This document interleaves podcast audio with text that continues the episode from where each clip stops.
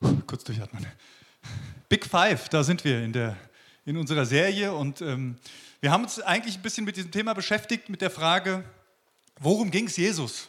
Worum ging es Jesus? Und natürlich ist das ein bisschen plakativ, wenn man sagt, naja, die Themen, über die am meisten geschrieben steht in den Evangelien, die ziehen wir raus und sagen, das waren die wichtigsten Themen für Jesus. Das ist natürlich schwierig. Beim Reich Gottes, bei dem, was am meisten vorkommt, im Königreich Gottes, hat man schon das Gefühl, ja, es war ihm das Wichtigste. Und da baut alles drauf auf. Das ist unser erstes Thema, sagen, wie kommt Gottes Wille, wie kommt dieses Reich, dieses Königreich Gottes in dein Leben hinein? Das ist der Ausgangspunkt. Und das zweite war dann, er will das, weil er der liebende Vater ist. Weil er der liebende Vater ist, deswegen wünscht er sich das für dich, dass dieses Königreich Gottes in deinem Leben sich entfaltet.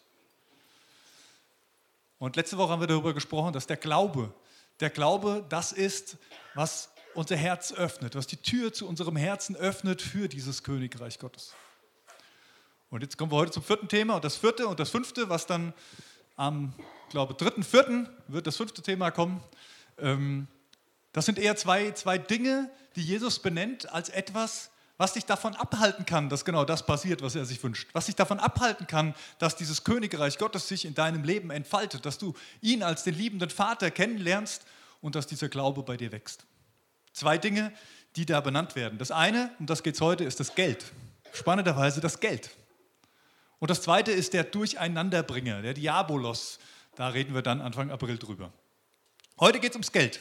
Aber es geht eigentlich nicht direkt ums Geld, sondern es geht um die Liebe zum Geld, über die Liebe zum Geld. Jesus hat viel über die Liebe zum Geld gesprochen, mehr als über Gebet und Liebe allein, spannenderweise. Das heißt ja so schön, über Geld spricht man nicht, Geld hat man. Jesus hat sich nicht daran gehalten. An beides wahrscheinlich. Ne? Er hat über Geld gesprochen und ich gehe davon aus, er hatte auch nicht viel. Also zumindest das, was von ihm beschrieben steht, ist nicht so, als hätte er irgendwelche, äh, äh, irgendwo noch einen Wagen hinter sich hergezogen, wo seine ganzen Goldmünzen drin gewesen wären. Das scheint nicht der Fall gewesen zu sein, sondern er hat es eher gegeben. Er brauchte nicht viel Geld. Er hatte was anderes, was zum Leben wichtig ist. Eine schöne Weisheit. Ich dachte mir, wenn Jesus sich dran gehalten hat, dann halten wir uns auch nicht dran. Wir reden mal über das Geld. Ich hätte jetzt was gesagt, haben, haben tue ich auch keins, aber das ist ganz äh, auf eine Stufe mit Jesus stelle ich mich da nicht. Ich habe schon auch ein Bankkonto, wo was drauf ist. Jesus hat 34 Gleichnisse gesprochen. 34 Gleichnisse und 17 davon gingen über das Geld. Oder zumindest kommt da Geld vor. Natürlich wissen wir, dass Jesus nicht einfach nur über Geld gesprochen hat, sondern dass es natürlich was Tieferes dahinter liegt. Was ist, ja, ein Schatz, der sich vielleicht zu heben gilt. Geld und Habgier ist so was wie der Elefant im Raum.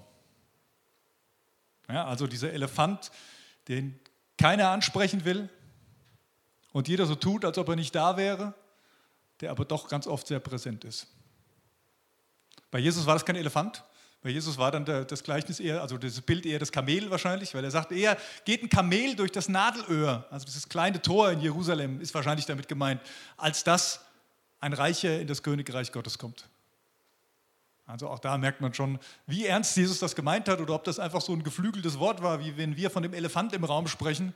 Das weiß ich heute nicht, kann ich nicht nachvollziehen, aber so Tiervergleiche gab es damals auch schon. Jesus ist nicht gegen Geld. Jesus hat nichts gegen deinen Besitz.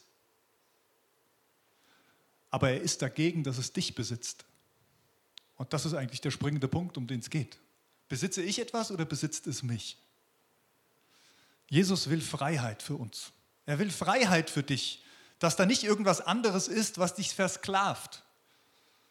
Es gibt noch sehr viele Sklaven in unserer heutigen Welt. Und das eine ist, dass sowas wie Zwangsprostitution und solche Dinge immer noch da sind. Und das ist, finde ich, auch mal, könnten wir auch mal eine ganze, einen ganzen Gottesdienst drüber machen, um darüber zu sprechen, dass es sehr viel Ungerechtigkeit in unserer Welt gibt, wo Menschen versklavt werden, immer noch, auch in unserer westlichen. Und das andere ist ja, dass wir uns selbst versklaven mit Dingen, denen wir es erlauben, dass sie Besitz über unser Leben nehmen, dass sie uns bestimmen, dass sie uns kontrollieren.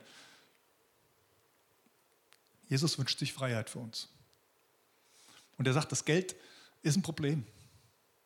Ich lese euch mal eine erste Stelle vor, Matthäus 6, Vers 24. Ich habe meine Bibel ein bisschen präpariert hier, aber den könnt ihr auch mitlesen, soweit ich weiß. Matthäus 6, Vers 24, da sagt Jesus, niemand kann zwei Herren dienen. Immer wird er den einen hassen und den anderen lieben oder dem einen treu ergeben sein und den anderen verabscheuen. Ihr könnt nicht gleichzeitig Gott und dem Geld dienen. Ihr könnt nicht gleichzeitig Gott und, und dem Geld dienen.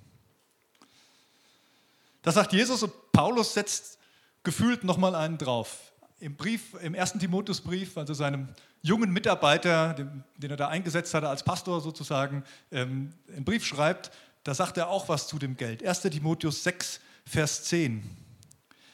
Denn die Liebe zum Geld ist die Wurzel aller möglichen Übel.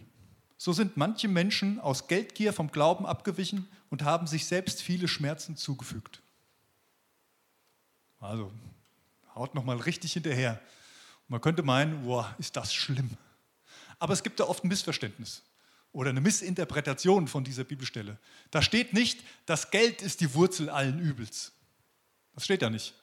Da steht, die Liebe zum Geld ist die Wurzel des Üblen. Die Liebe zum Geld. Das ist jetzt auch kein rein christlicher Gedanke. Ne? Also sogar Nietzsche, der jetzt mit Gott nicht so viel zu tun haben wollte, der sagte aber, wenn Gott fällt in dieser Welt, wird das Geld ihn ersetzen. Wenn Gott mal als diese Konstante fällt, und das war zu Nietzsches Zeiten noch eine ganz andere Konstante, als sie heute in unserer Gesellschaft ist, wenn Gott fällt, dann wird das Geld ihn ersetzen. Habgier und Gier hat jeden Menschen im Griff. Nach Nietzsche liegt das daran, dass es am schwierigsten zu erkennen ist, dass diese Habgier für einen selbst ganz oft verborgen ist. Dass man selbst vielleicht gar nicht so wahrnimmt, dass ein dieses Materielle so im Griff hat. Haben wir vielleicht alle ein Problem damit? Könnte es sein? Vielleicht jetzt nicht unbedingt mit dem Geld, also mit dem Bargeld, vielleicht sind es eher andere materielle Güter, die aber irgendwie auch für diesen Wert stehen. Könnte es sein, dass das tatsächlich nicht nur so ein Randthema ist, wo manche auch ein Problem mit haben, sondern dass das gerade in unserer heutigen Zeit ein sehr gesellschaftliches Problem ist? ich befürchte, es war es damals zu Jesu Zeiten auch schon.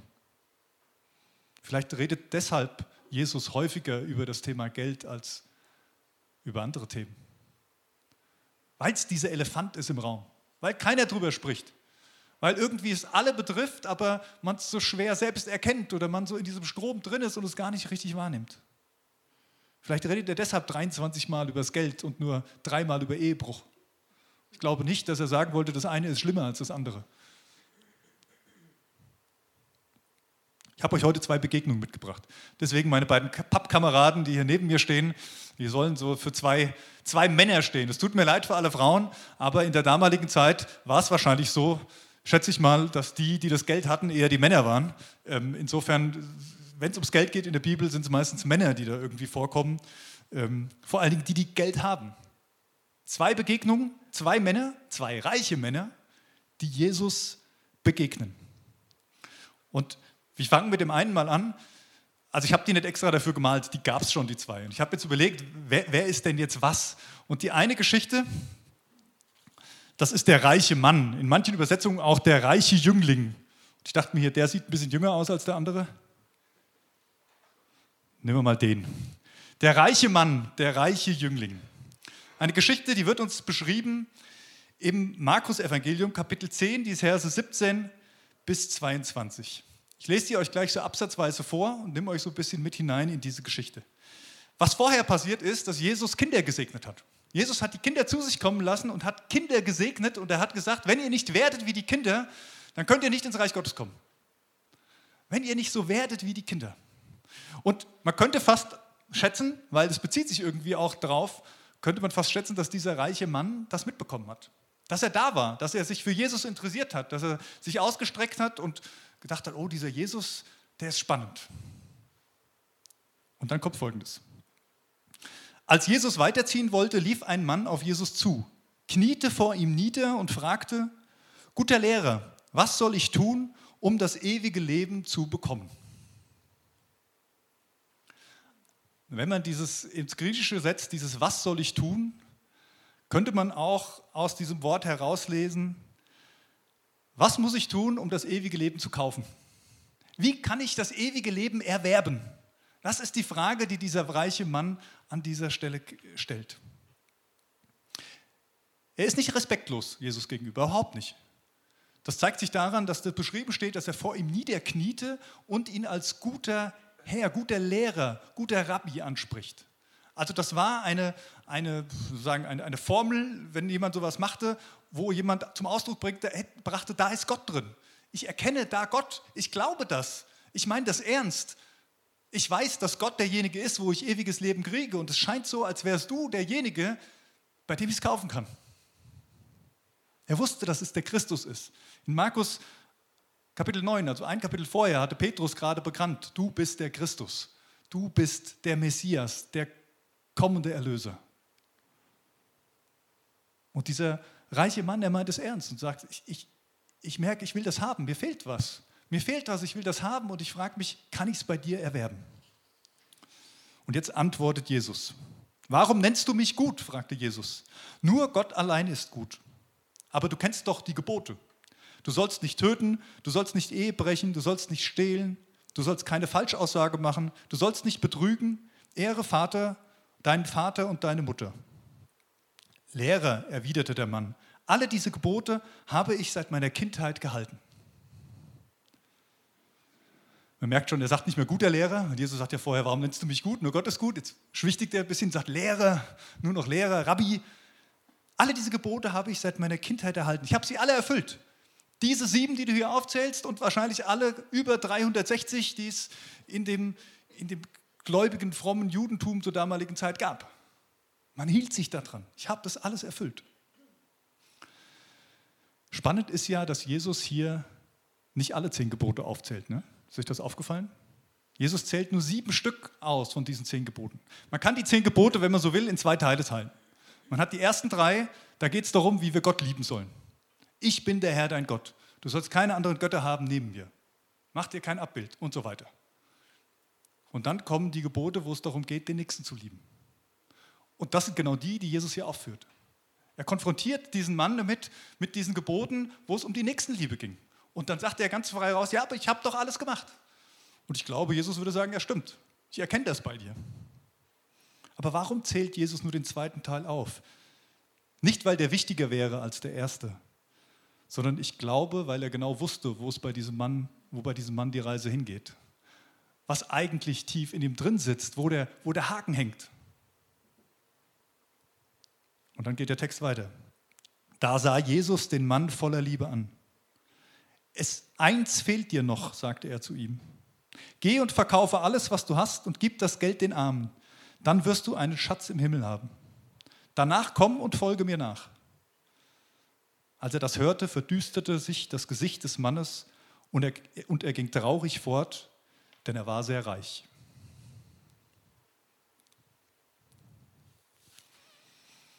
Da sah Jesus den Mann voller Liebe an.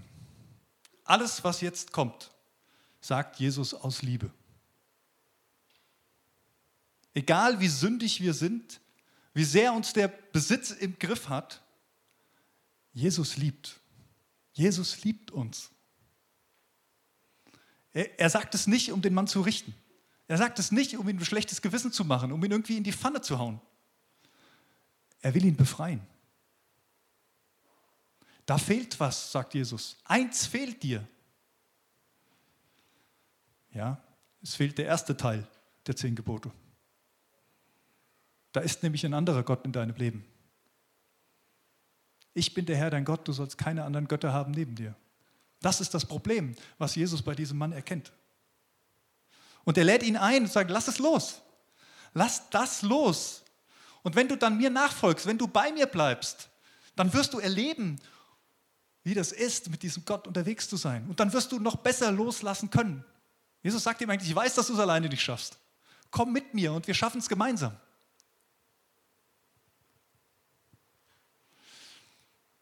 Aber das Gesicht des Mannes ver verfinsterte sich. Finsternis zog in sein Gesicht und in sein Herz ein.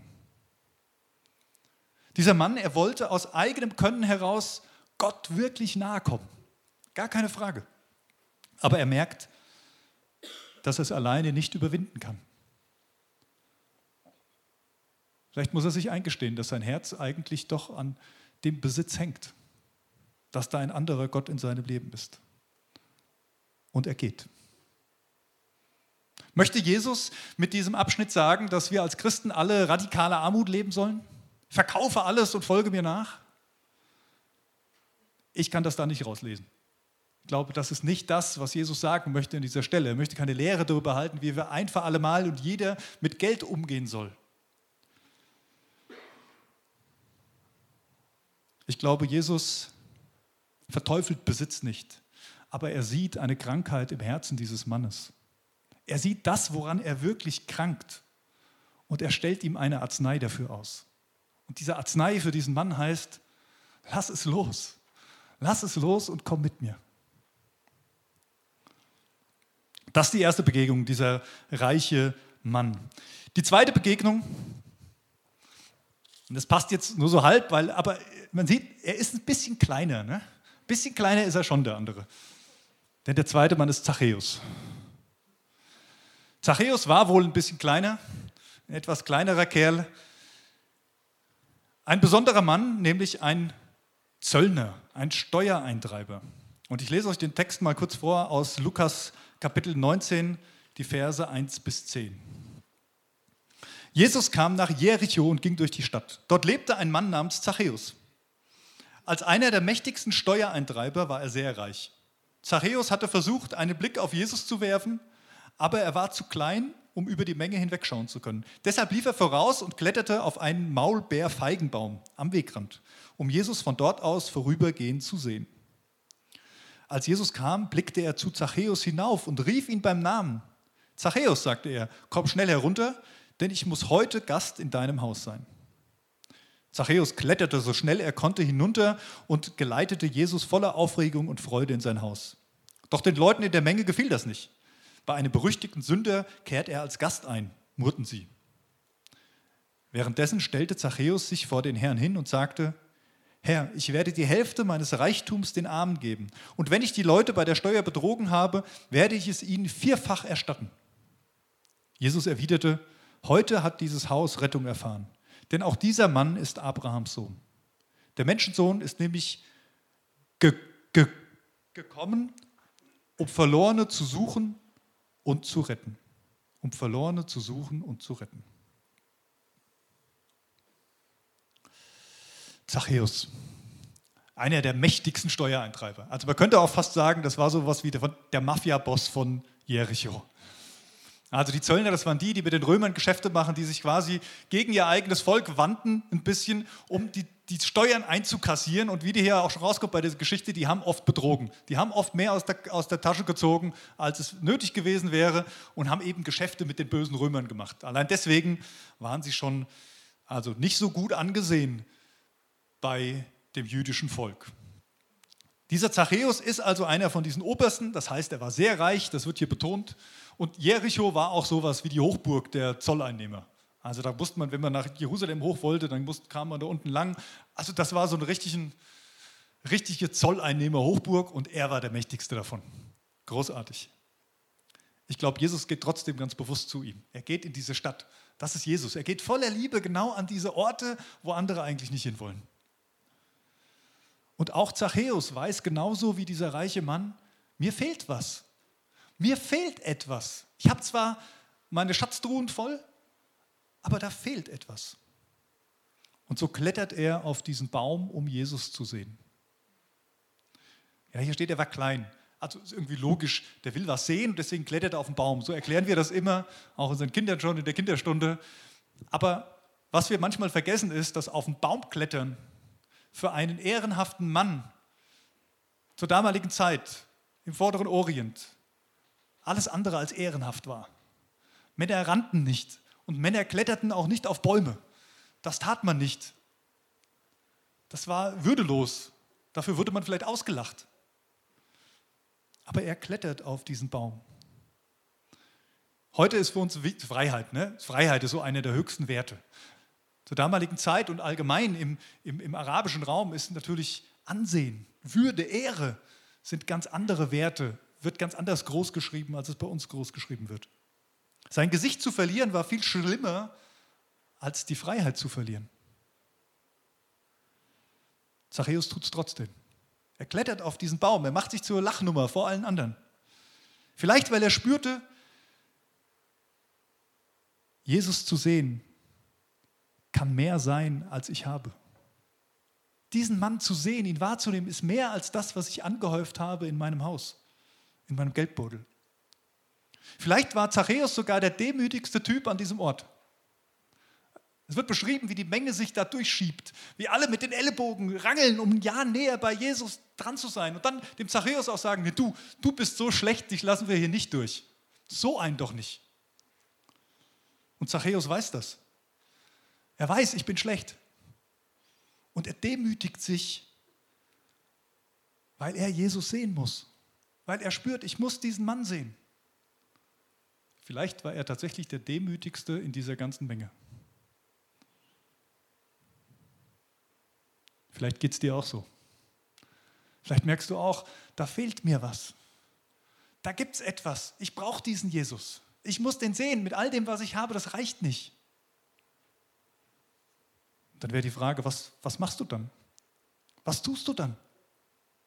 Kletterst du auf einen Baum im übertragenen Sinn? Oder versuchst du den Schein zu wahren? Der Schein könnte man jetzt doppeldeutig sehen.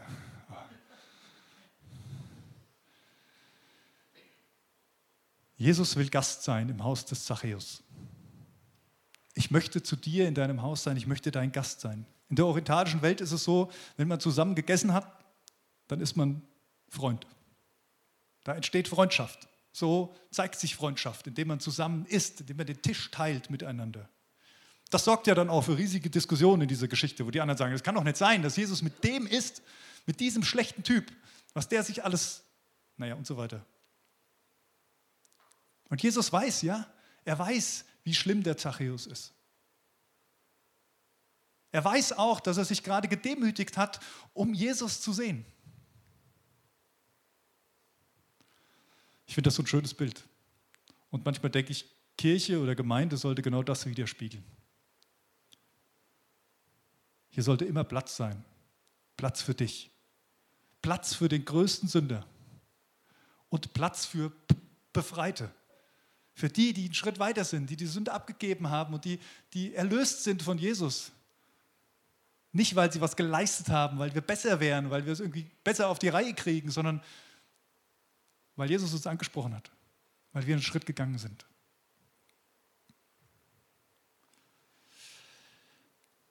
Die Begegnung mit Jesus verändert. Im Fall von Zachäus sogar sichtbar. Denn Zachäus ergibt zwei Versprechen ab.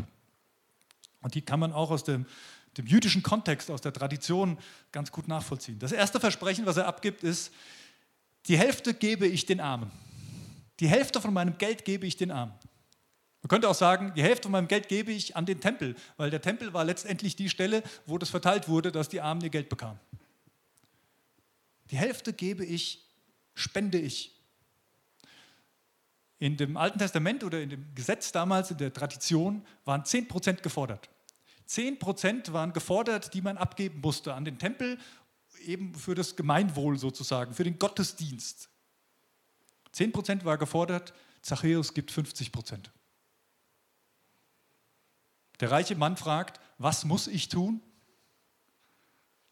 Und Zachäus fragt, was darf ich tun? Ich werde es tun. 10 Prozent ist ja, wenn man über Geld redet, kommen wir ja auch nicht darüber, äh, auch über diese 10 Prozent zu reden. Die haben wir ja auch noch irgendwie. Es steht ja in der Bibel, dass man 10 Prozent geben soll. Und Jesus ist nicht so ganz deutlich bei dieser Frage. Also im Gegensatz zu anderen solchen Geboten ähm, legt er es zumindest nicht ab. Er sagt zumindest nicht, nee, das gilt nicht mehr, sondern er bestätigt es irgendwie, aber er wird nicht konkret. Es wird nicht klar, was ist denn mit diesen 10 Prozent? Und ich glaube, es ist relativ klar, warum er das sagt. Weil es bei Jesus eben nicht um die Frage geht, was muss ich tun, sondern eher um die Frage, was darf ich tun? Haben wir nicht heute mehr Offenbarung erfahren durch Jesus als im Alten Testament? Haben wir nicht mehr Liebe erfahren durch Jesus als im Alten Testament? Haben wir nicht mehr Vergebung erfahren als im Alten Testament? Hat Jesus nur 10% seines Blutes gegeben oder alles? Also es geht nicht darum, was du tun musst, es geht darum, was du darfst. Und ich glaube, Jesus möchte nicht sagen, du musst 10% geben, dann ist alles gut, sondern er sagt, prüf mal, was in dir drin ist. Was macht denn dein Herz? und dann gib. Und vielleicht ist es dann wie bei Zachäus eben nicht nur die 10 Prozent, sondern du legst einen drauf, weil du merkst, genau das will ich.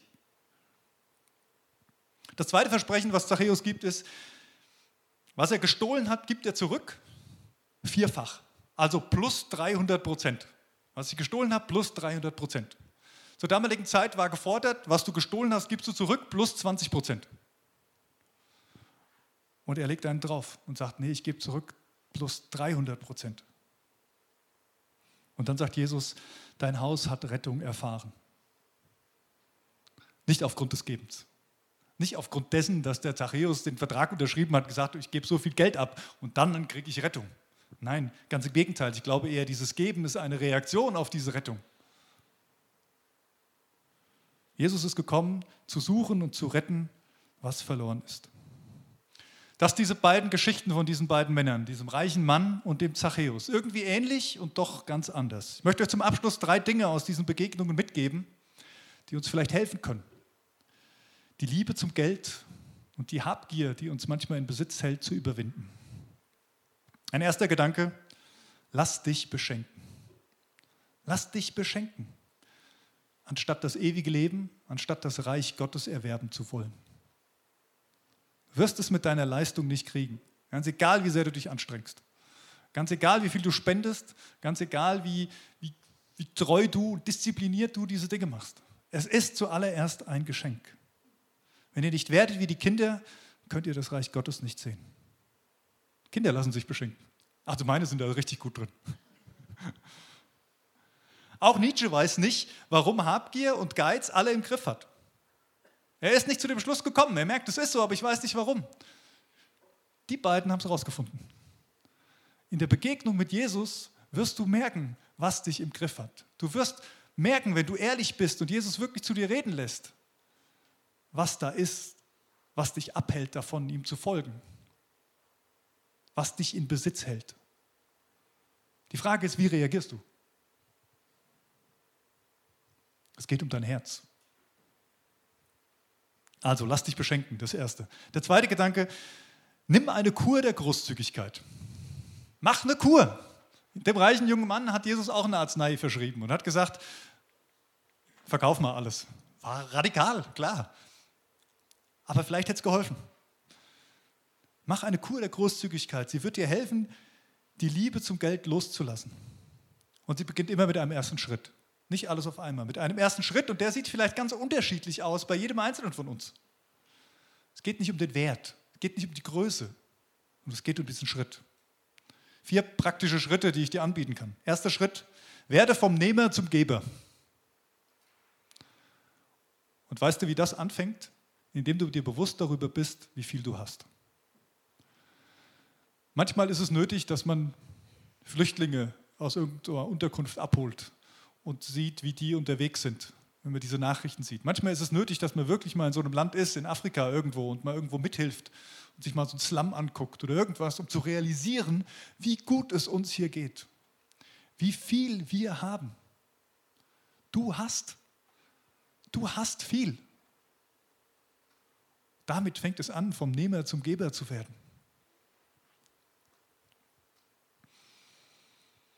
Der zweite hilfreiche Schritt könnte sein, starte mit 10% für Gott. Diese 10% sind nicht schlecht.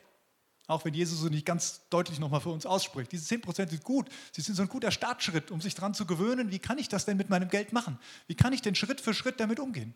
Starte und guck mal deine, deine ganzen deine Kontoauszüge und alles durch und überleg mal, wie viel sind 10% und kann ich diese 10% für Gott einsetzen? Ein dritter Gedanke ist, begleiche deine Schulden. Begleiche deine Schulden.